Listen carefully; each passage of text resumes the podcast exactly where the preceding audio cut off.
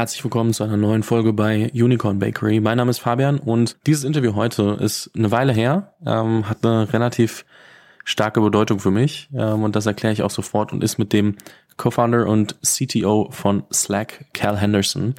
Und ich habe das vor, ich glaube, vier Jahren, fünf Jahren aufgenommen und inzwischen Slack verkauft für irgendwie fast 28 Milliarden an Salesforce, Riesending und damals war mir das gar nicht so richtig bewusst. Was aber viel krasser ist oder viel peinlicher schon fast, ist, ich habe damals bei TechCrunch Disrupt in Berlin, habe ich ein Presseticket bekommen, die Intro zu Kerl, wir haben das Interview gemacht. Er wurde on stage richtig auseinandergepflückt, also von den Journalisten mit, ja und ähm, wie kann ich es denn eigentlich hinkriegen, dass in meiner Organisation nicht alle genervt werden von Slack und hier und da. Also so ein richtig blödes Interview. Und wir haben dann drüber gesprochen, wie man Firmen von Bottom-up irgendwie, also äh, SaaS-Produkte von Bottom-up äh, in Organisationen integrieren kann, weil Slack damals immer über einzelne Teams integriert wurde und dann ausgerollt wurde in den Firmen. Und es war richtig, richtig geil, bis zu dem Moment, wo ich auf den auf Stopp der Aufnahme gedrückt habe, weil ich einfach gemerkt habe, ich habe gar nicht aufgenommen. Und dann saß ich da und musste gute Miene zum bösen Spiel machen, weil ich konnte in der Sekunde, weil der war so happy über das Interview und es war auch wirklich ein richtig, richtig gutes Interview.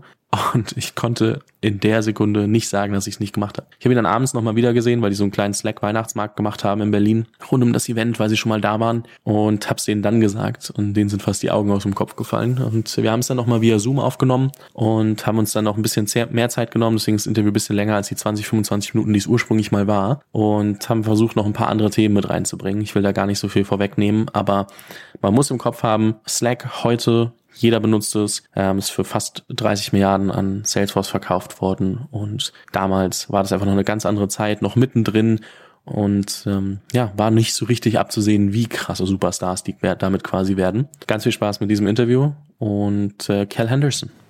Cal, I'm so glad that I have you here in the interview and I'm so so happy.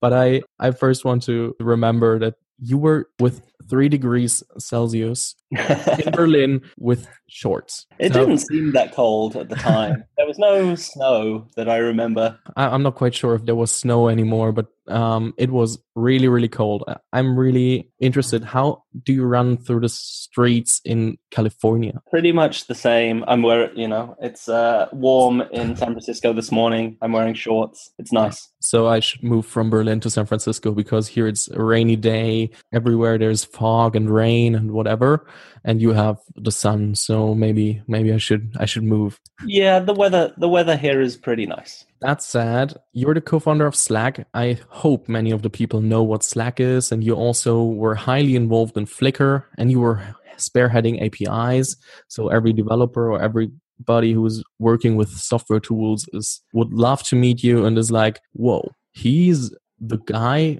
because of I can use APIs. So that that's uh, that was really interesting. But where I want to start is um, first, thanks of all again for the interview and welcome to the podcast because I forgot about it because of the the short story. Um, yeah, no, I'm very very happy to be here. And um, when did you start as an entrepreneur? How did it How did it start for you? I think it was was kind of accidental.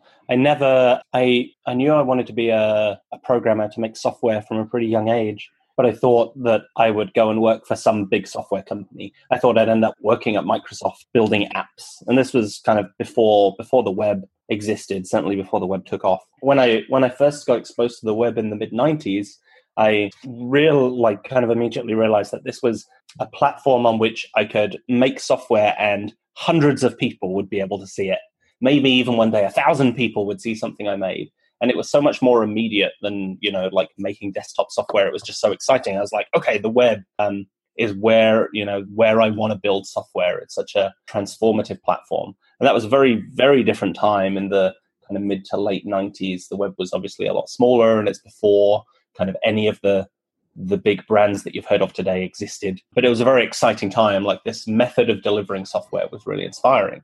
I still didn't think I'd be an entrepreneur of any kind. I thought like this is just an exciting platform on which to build software. And then in the kind of early 2000s, I I fell into working on some really interesting projects just because I wanted to work on software, work on on tools that I found really exciting, and that's what ended up drawing me to the game that then turned later into Flickr. So you were blogging in the early stages of the web, right? Uh, yeah, I think I started my current blog in 2000, maybe in 99. And at that point, there weren't many people who had blogs. You know, it was a recently coined term. And especially in the UK, where I was at the time, we had a mailing list of everyone in the UK who had a blog, which had like 10 or 15 people on it.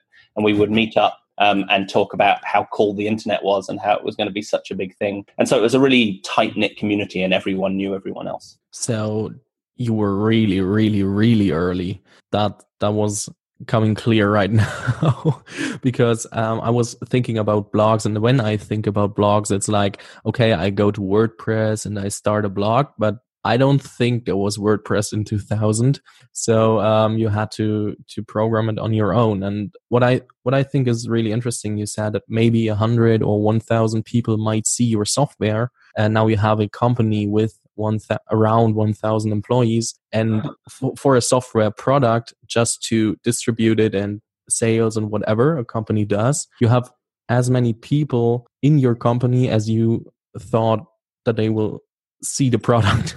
That that's yeah, that's really interesting. it's definitely crazy to think about it like that like how far you know the evolution of software delivered over the over the web has come. It's you know like such a like SaaS as a delivery mechanism for software just seems obvious now, but that you know that definitely wasn't the case even a decade ago, and it was kind of unimaginable a couple of decades ago.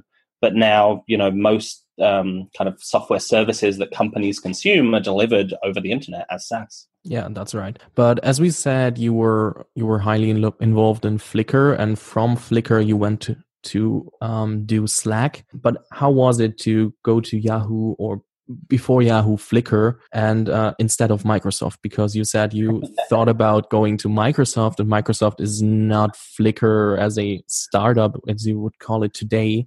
How was it different from your your thoughts in the beginning?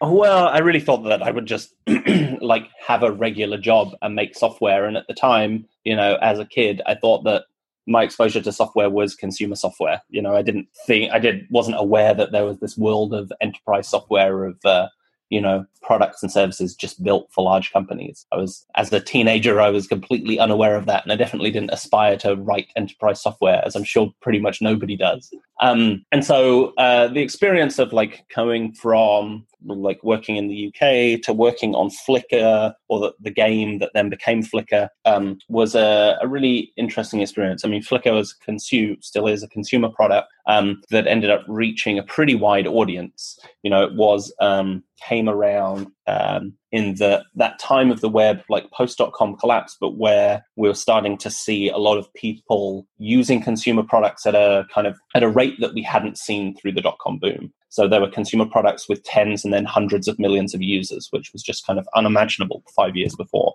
So Flickr was early in that wave of consumer software, which then included things like MySpace and later Facebook and Twitter and YouTube and the kind of like standards of the web today.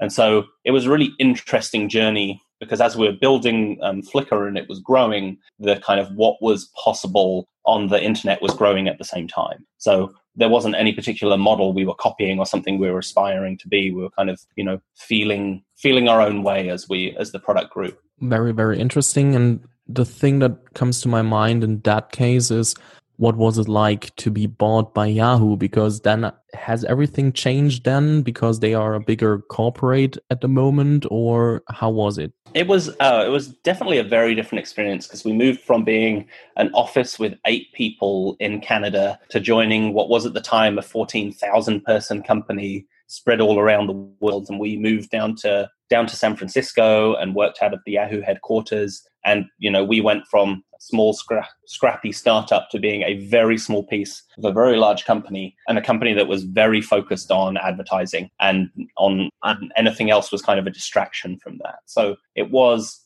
it wasn't a great experience overall, but it's hard to say that if we hadn't done that, maybe nobody would have heard of Flickr today. Maybe it would have disappeared and never grown and you know, there's every chance that we would have messed it up if we stayed independent. Um, so I don't know that it was a mistake, um, but it was um, it wasn't a great experience being such a small piece of a large company and one that didn't really matter to it. At which point did you decide that you want to leave Flickr? Was it like, okay, I want to leave and do something new, or was it like, uh, how how was the situation when you decided to leave? What what was the trigger? So um, Flickr came, uh, as I hinted at, Flickr came out of a video game we were trying to build before that called Game Never Ending, and really, what the the the team that that founded Flickr and then went on to found the company that's become Slack, we really wanted to get back and build that game that we'd been unable to build. So we had this idea that we were really passionate about that we'd been unable to execute against the first time around just because the it was a bad funding environment and the technology wasn't really there. Um, and we were a small team in Canada. It was difficult for us to get funding to make games. But after the success of Flickr, a few years after the acquisition, we really wanted to go back and try and build that game again. We really believed that it could be, you know, a a really successful project and could be a successful business. And so we left Flickr to start the game that then became called Glitch. And so we worked on, after Flickr, we worked on this game for four years and we were spread between San Francisco and Vancouver. And at its height, we had 45, 50 people working on this game, worked on it for four years. Um, but unfortunately, in the end, it turns out we're really just bad at making games. Um, and it didn't turn into a successful game or a successful business. Yeah, unfortunately, you found it Slack from it. So, really, really unlucky situation. Um, well, yeah, I mean, it's uh, it has definitely turned out all right now, um, but we didn't um, set out to build, you know, business collaboration software that was like a very fortunate side effect of the way we were building the game. So while we were working on the game, we were mostly split between San Francisco and Vancouver in Canada, with our engineering in San Francisco and our game studio. So illustrators, animators, sound design, level design was all up in Vancouver. And from the very beginning of working on the game, we started using IRC, Internet Relay Chat, as the way we communicate. And so it was a tool that the founders were all familiar with because we had used in the 80s and 90s. And it's dead simple way of doing real time uh, kind of collaboration, but it's very like unfull featured. So it hasn't really changed much in the last like three or four decades.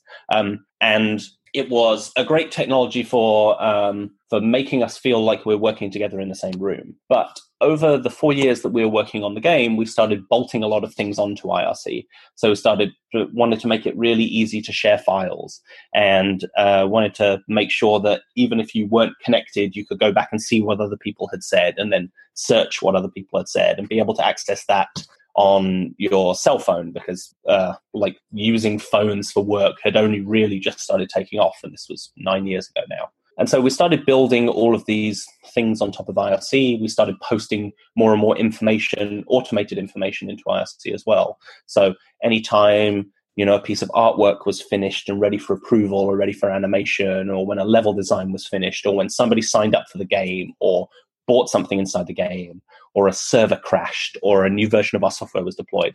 All this information got posted into IRC, and it made this virtuous kind of cycle where the more information we put there, the more people looked at it, and the more people looked at it, the more it made you want to put all information there. And so, um, at the end of four years of building the game, we'd been where kind of everybody was using IRC exclusively. We had email and we had like a company wide mailing list, but really it had like five emails over the course of four years. People, we used IRC for everything and the tool set that we built around it.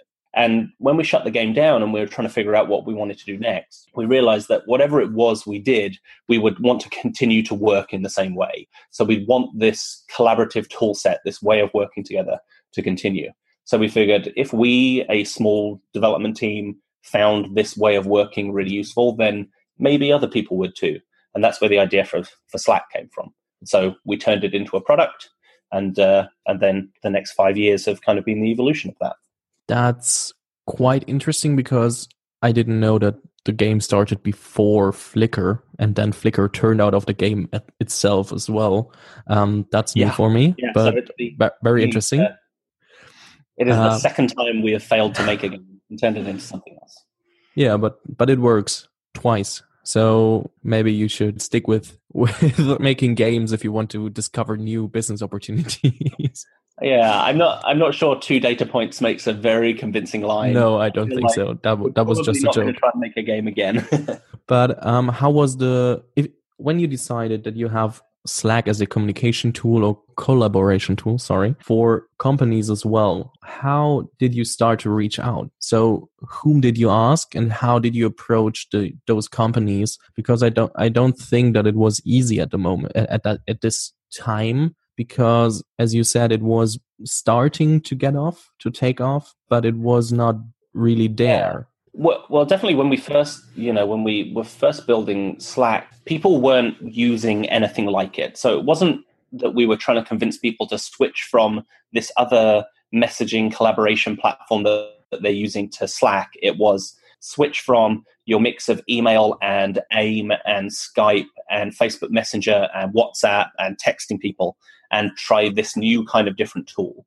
And the further problem that we had was that we couldn't, couldn't convince a single person to use Slack. That didn't have any value. We would have to convince somebody to get their whole team to try it at the same time to see if they would find it useful. So it was a real struggle to get people to just give it a try to begin with in any kind of real sense. Um, and so where we started with was friends of ours in San Francisco at other tech startups and just like spent a few months cajoling them into trying it. So one of our very first alpha testers was um, the service Rdio, which is now defunct, but was like a, a Spotify competitor based in the States. Um, and after a few months of convincing, I got a small part of the engineering team to give it a try. And from there, it grew within Rdio. And we saw a similar story within other kind of small friends companies. But the first kind of six months of life of Slack was real uphill struggle to get anybody to even give it a try.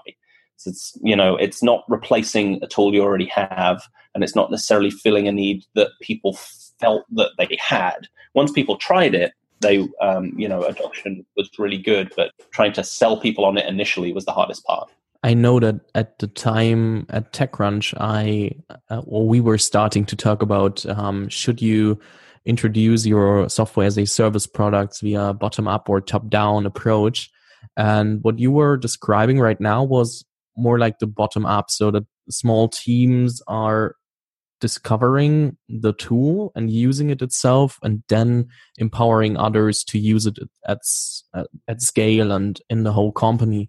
Would you would you consider this strategy as one of the or did you did you stick to this approach or did it turn out that um, top down could also work? I don't know how you sell or convince people at the moment even if, if even if they have to be convinced by for slack so uh, what how are you approaching new companies at the moment and how would you yeah i think it's uh, you know the the the way in which Slack does it doesn't necessarily apply to every other service. For the there are some services where it only makes sense to deploy something in a top down way, where you know like absolutely the whole company has to use it, or it doesn't make sense. Um, but for, certainly for Slack, we're it's a tool that is valuable for a small team to adopt it, and I think that's kind of the consumer like approach that we've taken to the product. Is that there's this increasingly kind of bring your own device, bring your own app style of uh, what some have dubbed shadow IT happening within organizations where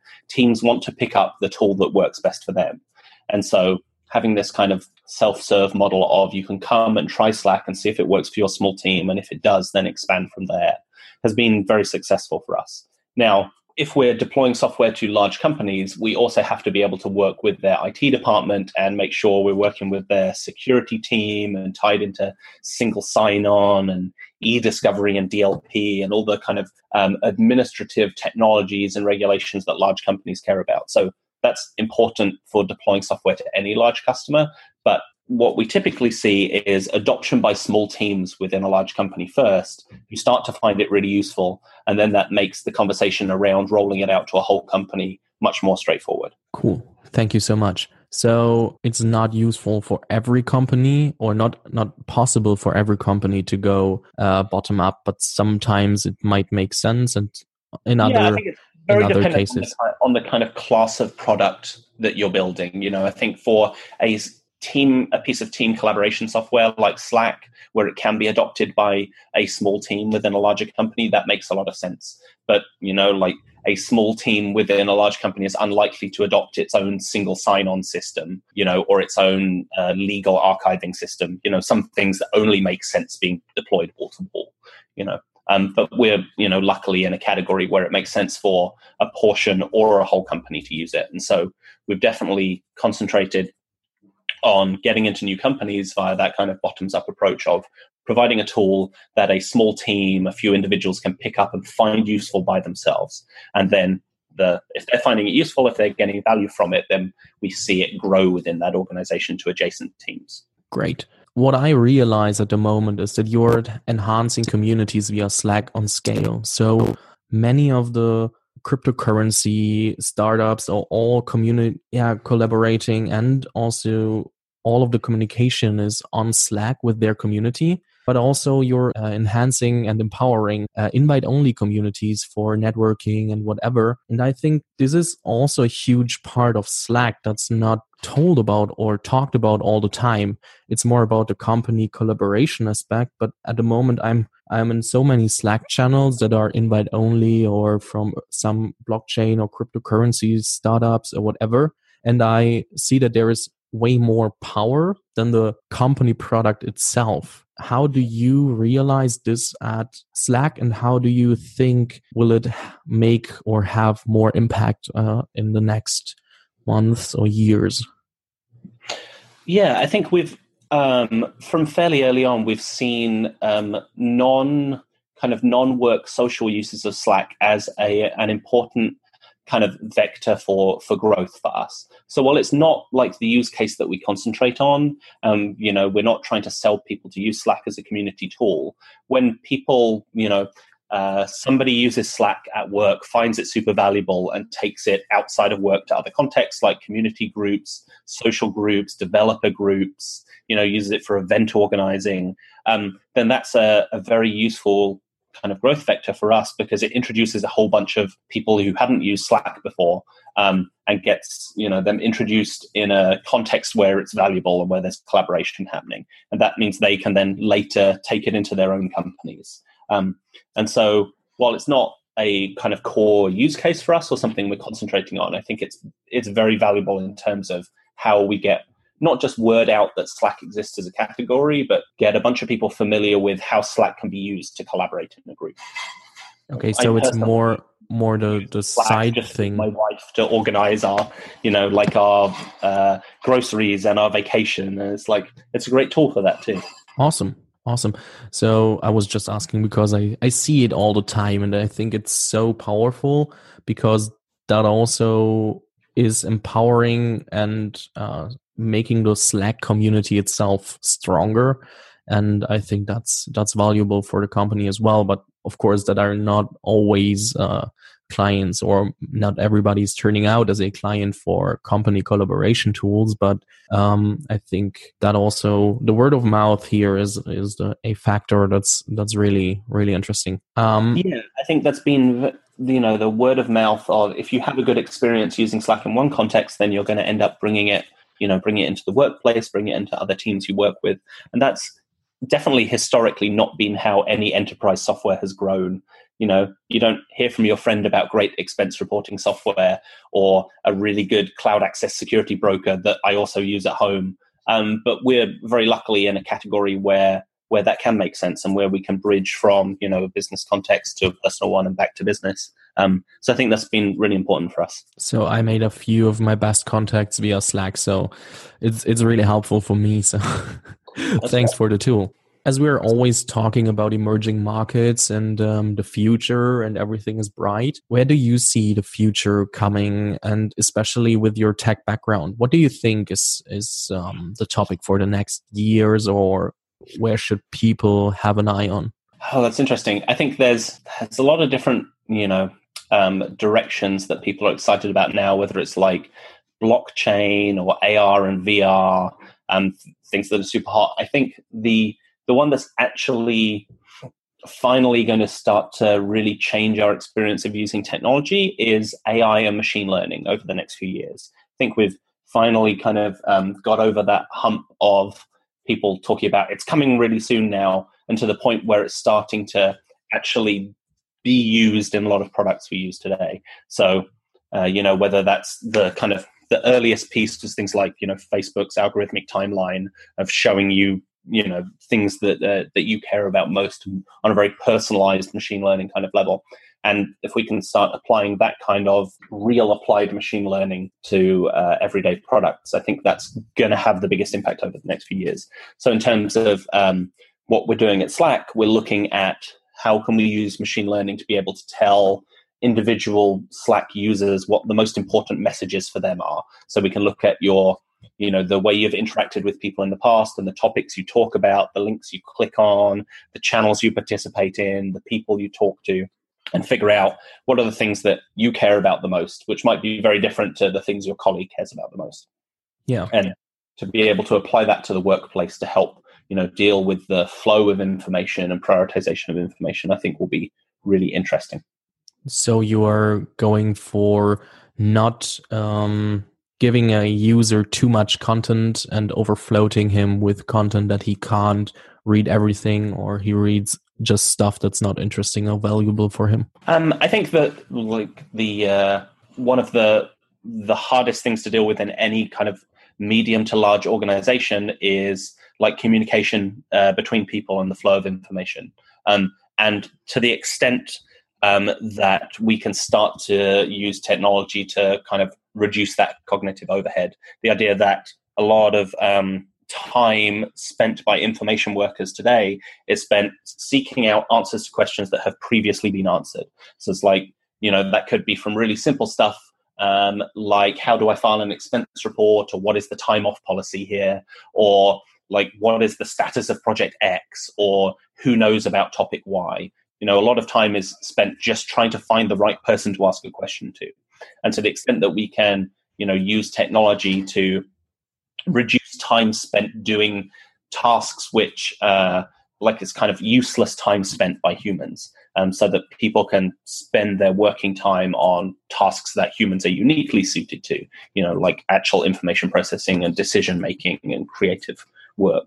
Um, so i think to the extent that we can help people find answers to questions more quickly um, you know things that facts that are already known i think that machine learning can be really helpful in the workplace yeah i'll be very interested how you will in implement it to slack and how i will how if i will feel it or if it's just coming natural then so i think it will come natural but i'm i'm really happy to to use it when it's ready because mm-hmm. we are using it at our co-working space with uh, around 2000 people and i think there's a lot of uh, content that i not want to see at the moment in a chat where some other information are more valuable and I have to search for.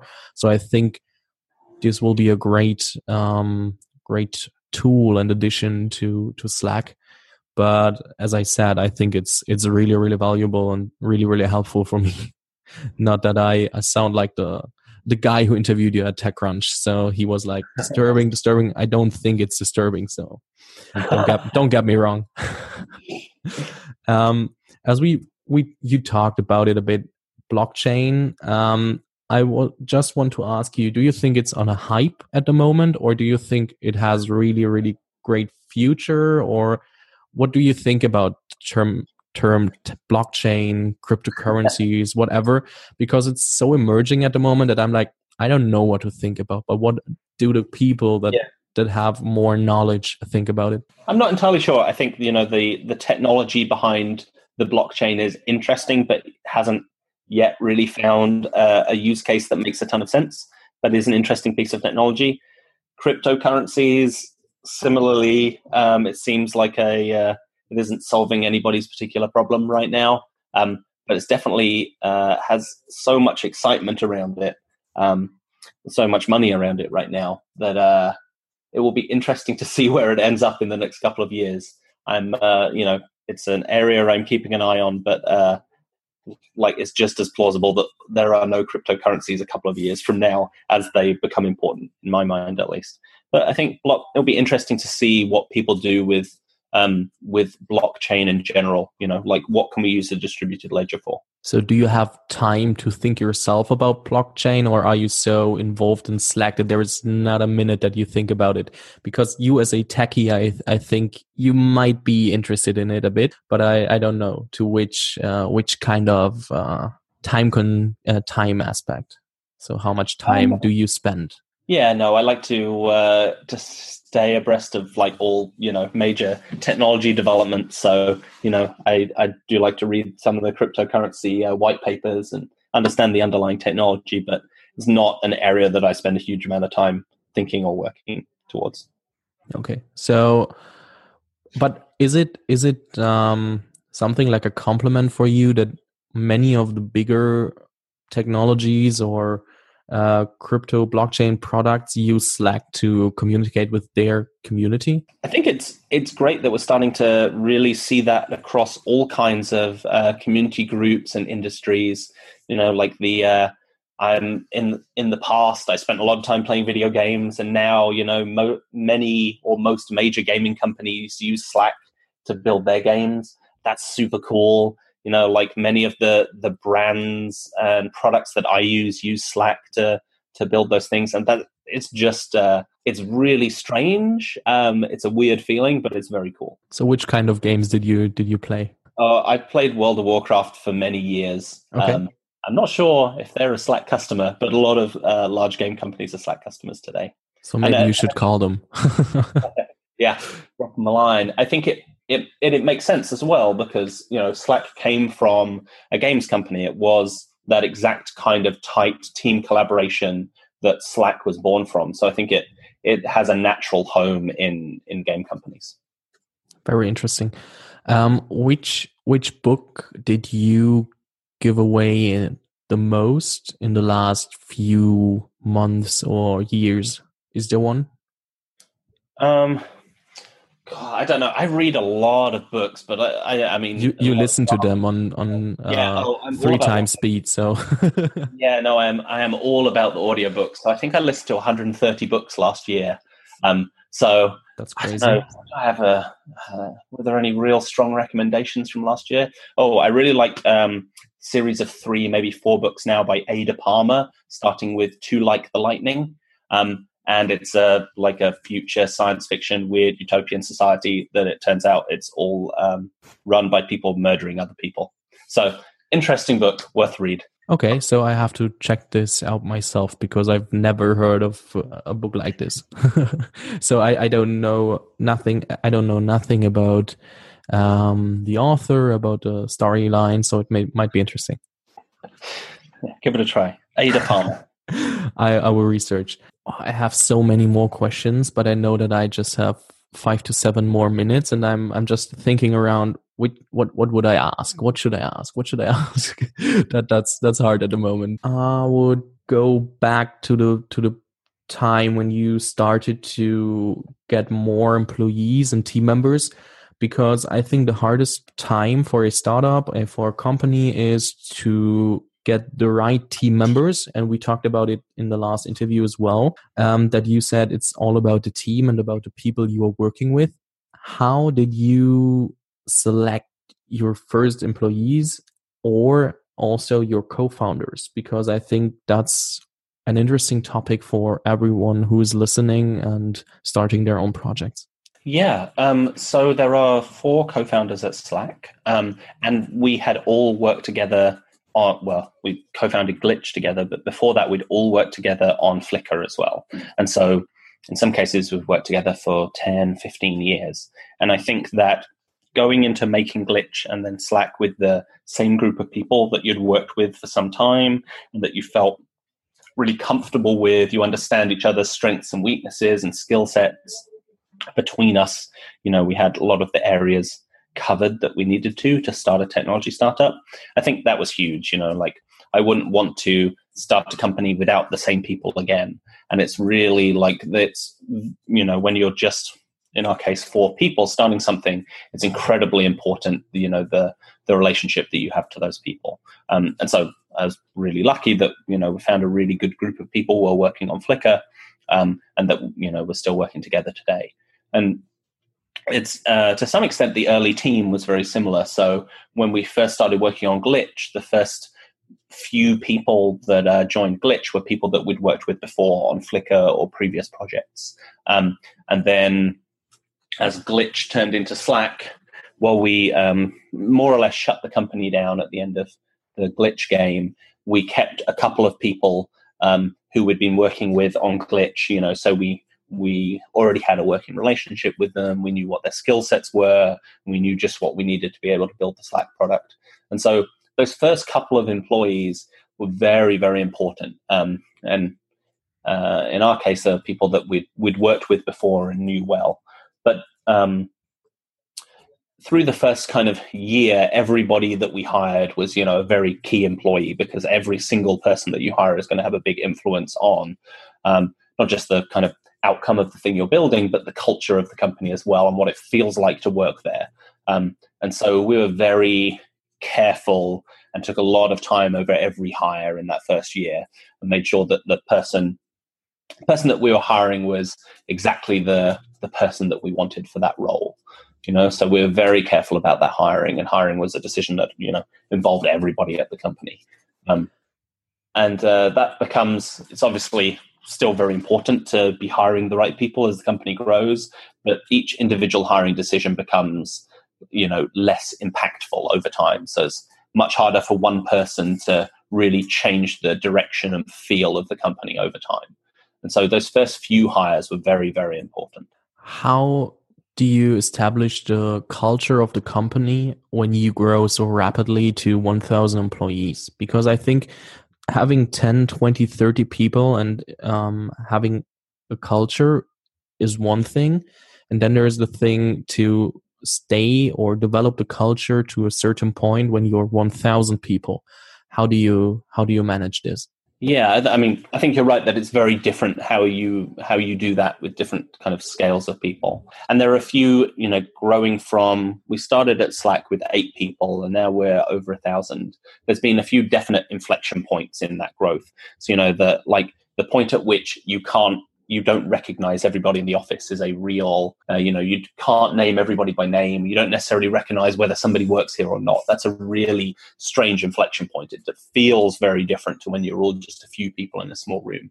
Um, and i think um, early on you're very intentional about the things that you want the company to be and the way you want it to feel but not like in a you write down a manifesto way but in a in a way where that just happens as a like a natural you come into the office every day and choose how to spend your time and how you structure your meetings and you know how you how you get work done. Um, but as the company has grown it's been important to kind of write down what we feel our values are and what we feel is important about the way the company works and what we feel is not important and is going to change as the company grows. You know, working at Slack today with a thousand people is very different to working at Slack four years ago when there were 10 people. You know, we've kept some of the same things and many of the other things we've thrown away and, you know, reinvented a few times since.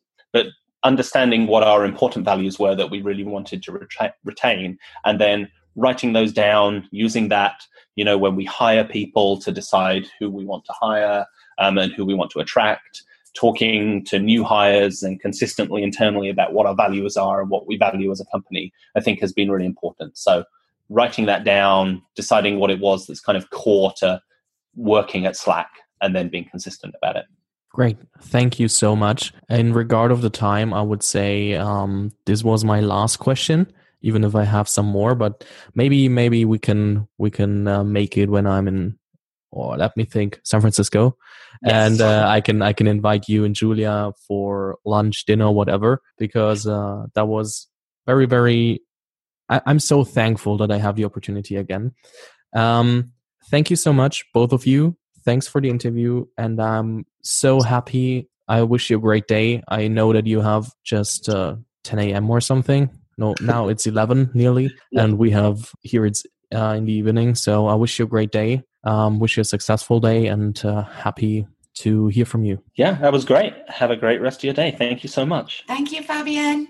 Thank you, Julia. That will be in the interview as well. oh, good, good. Thank you. I wish you a great day. Okay, thanks, Fabian. Bye. Bye. Bye. Ich hoffe, das Interview hat dir gefallen und du konntest was draus mitnehmen. Wenn dem so ist, würde ich mich sehr, sehr freuen, wenn du es vielleicht einem Freund, einer Freundin zuschickst, die davon profitieren könnte, oder du eine Bewertung hinterlässt auf Spotify oder Apple Podcast oder wo auch immer du es hörst und man Bewertungen vielleicht hinterlassen kann. Oder vielleicht sogar auf Social Media teilst. Das äh, hilft mir extrem. Ehrlicherweise kann man mir sonst nicht ganz so vielen Sachen weiterhelfen, aber da wäre ich super dankbar für, zumindest wenn das Interview Mehrwert gestiftet hat. Ähm, vielen lieben Dank fürs Zuhören. Ich hoffe, ich kann weiterhin so spannende Gäste auch mit ranholen. Ich weiß, das Interview ist eine Weile her. Manchmal muss man aber auch die Sachen rauskramen. Es sind ja viele neue Leute dazugekommen in den letzten vier, fünf Jahren und deswegen passt das, glaube ich, ganz gut. Es wird sehr, sehr spannend werden. Es sind gerade echt viele Sachen geplant. Ich sage es hier einmal ganz kurz für die, die wirklich bis zum Ende bleiben.